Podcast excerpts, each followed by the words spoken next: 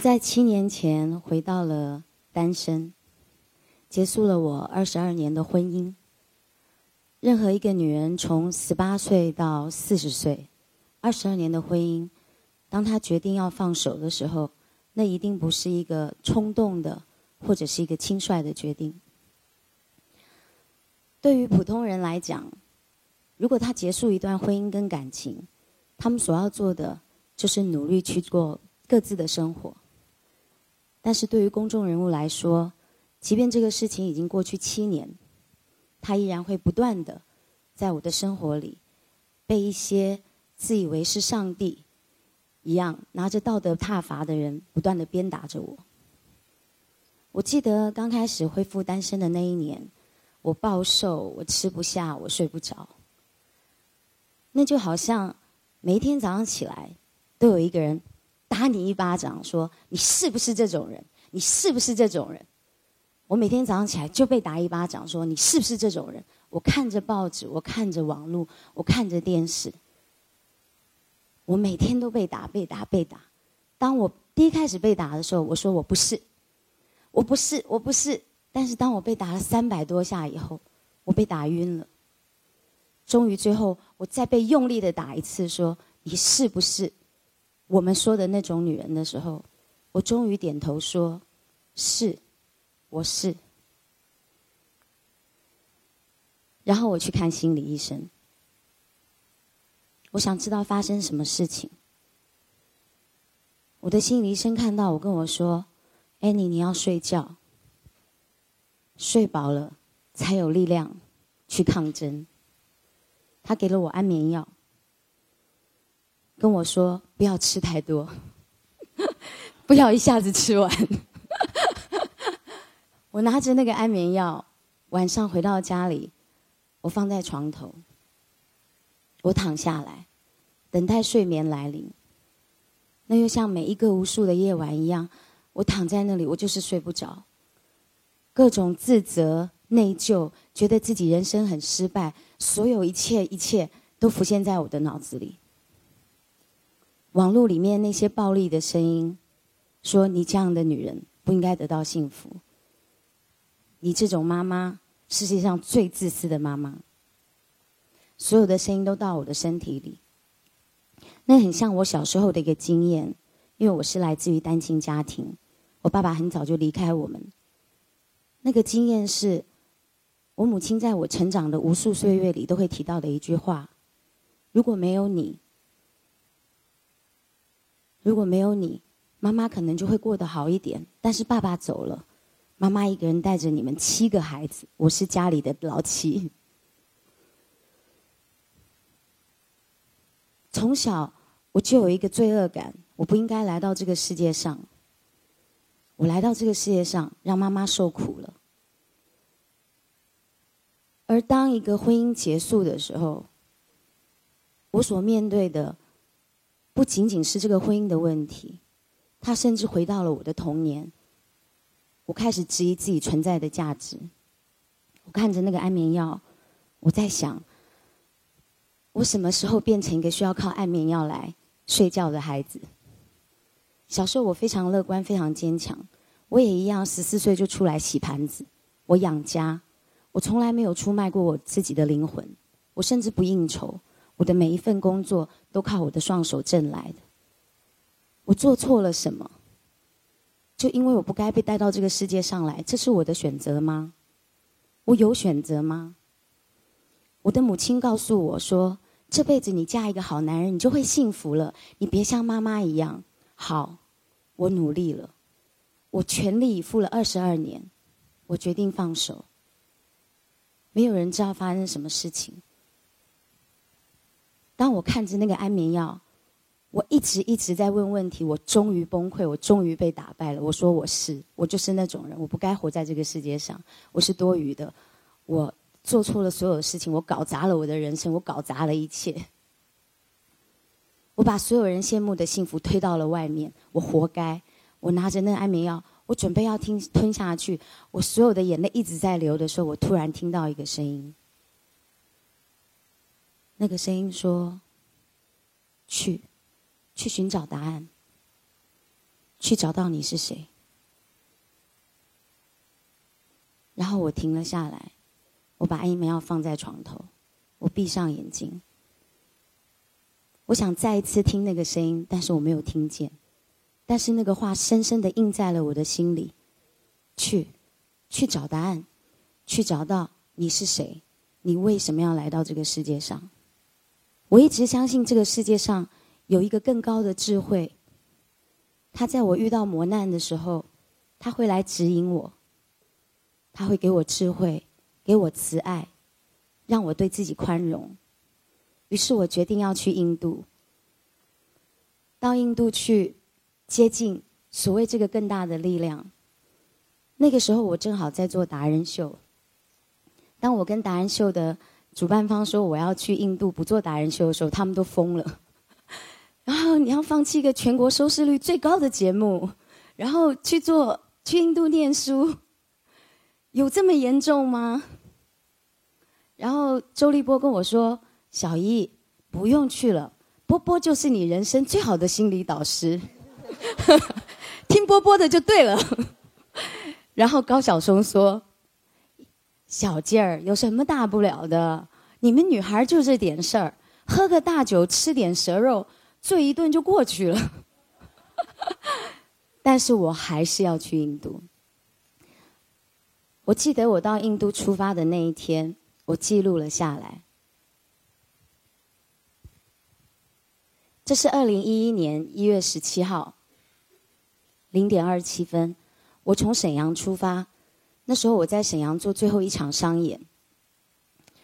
沈阳当时是零下三十度，非常的冷，即便你穿了羽绒服，你都没有办法站在外面，太冷太冷了，漫天的大雪，飞机的跑道要靠冲水才能把那些雪融化。然后我从沈阳转机到了上海。当时的上海零度，非常冷，但是不用穿那么厚的羽绒服，把羽绒服脱掉，我拿在手上，剩下一件毛衣，然后我再转机到新加坡。到了新加坡之后，居然二十四度了，在同一天里，从零下三十度到二十四度，我脱下我的毛衣，剩下那件小外套。最后我到了印度清奈，那是一个完全的盛夏，一个超热的夏天。整个机场充满了嘈杂声，所有人穿的极少的衣服，有些男人他们没有穿上衣。然后我看着我自己抱着羽绒服、毛衣一堆衣服在手上，我终于把那个外套也脱掉，剩下一件小小的背心。我当时感觉这像一个 sign，一个征兆。他好像在告诉我，OK，可以脱下那一切的东西了。现在不冷了，亲爱的孩子，放下它。于是我把我那件很贵的名牌羽绒服，穿了很多年的，放在了印度机场的垃圾桶上面，跟他告别。从现在开始，所有我不需要的东西，我都不要带在我的身上。我要简化我的人生，我把它放着。我们在印度上课的第一天叫做重生课程。老师帮助我们回到母亲产道里的经验，然后老师会问每一个人这个经验的感受。我告诉老师我的感受是愤怒，还有我一度想要伤害自己，在这个黑暗的状态里，我想要打我自己。我们的老师只有十八岁，但他从小把自己侍奉给了这个更大的力量。我们姑之称他为信仰，或者是神，或者是佛。然后我的老师说：“Annie。”你的妈妈不想生你，我当时整个愣住了。然后他说：“去打电话给你母亲，问她为什么。”这个在我心里不断不断出现，我在这个世界上是不应该来到的。这个声音在这个时候被印度的老师在第一天就告诉了我。我说我不打这个电话。老师说：“那你就退学吧，学费是不会退给你的。” 然后，我就在第二天上课的前夕，因为有时差，我打了电话给我母亲。我跟我妈妈从小就很疏离，因为我很早就出来工作，所以我是一直赚钱养家的那个人。我是家里的第七个孩子，在我父父亲我在我出生之后，我父亲就离开我们，因为我不是个儿子。我们家七个都是女孩。我父亲是个军人，他从山东到了台湾，他认为他将来要回家乡，一定要带一个儿子。所以当他发现我是女儿，我妈妈不能再生的时候，他就离开我们了。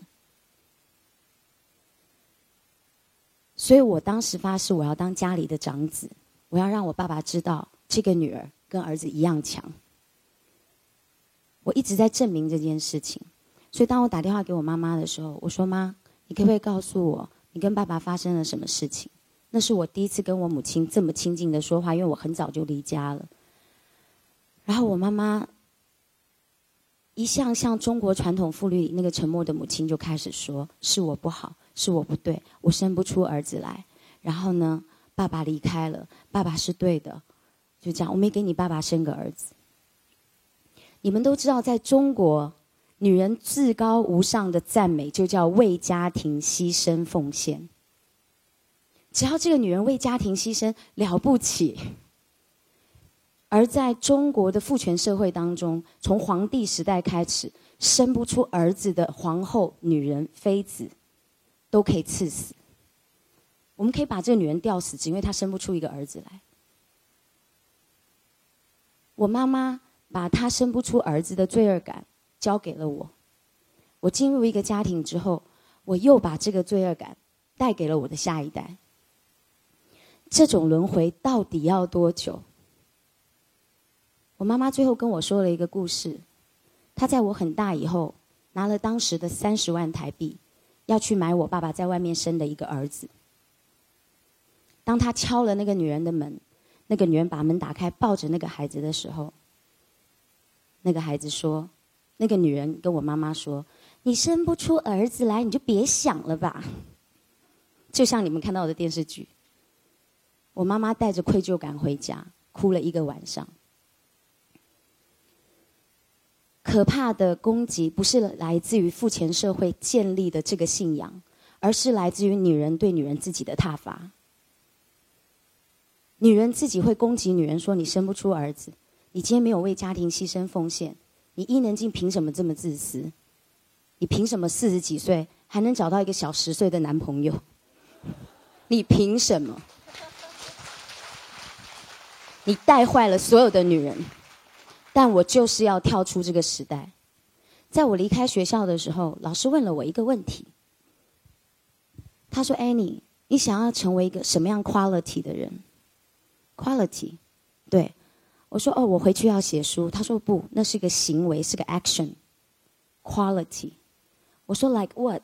像什么？OK，kindness，慈悲善良；courage，勇气；智慧。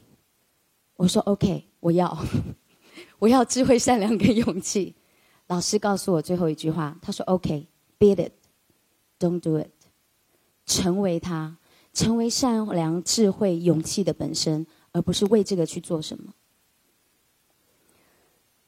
不久前，我接到 TED 的邀请，我告诉我的儿子，我说：“哎。”那个 Ted 来找妈妈演讲，妈妈有点紧张。你觉得妈妈要去参加吗？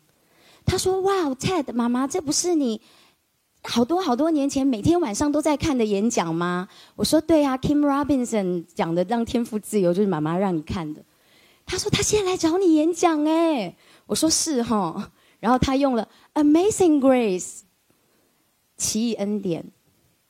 我一直以为我的恩典是我的儿子。但是没有想到，我在单身五年以后，坚持了我所相信的一切，我又拥有了一个秦先生，也就是我现在的丈夫。我一开始非常怀疑，但是我永远不会忘记五年前我要从印度离开的时候，我对自己许下的承诺。我说：“Annie，beat it，don't do it。”成为一个勇敢的人。虽然我的先生小我十岁，当我更年期的时候，他还非常年轻帅气。但是，beat it，勇敢，我相信他会爱我的内在。我相信我不需要再经过母亲的轮回，我不用为这个家庭牺牲什么，我只需要是我自己。只要是两个灵魂的互敬跟互爱。前几天是母亲节，我的孩子给我写了一封信。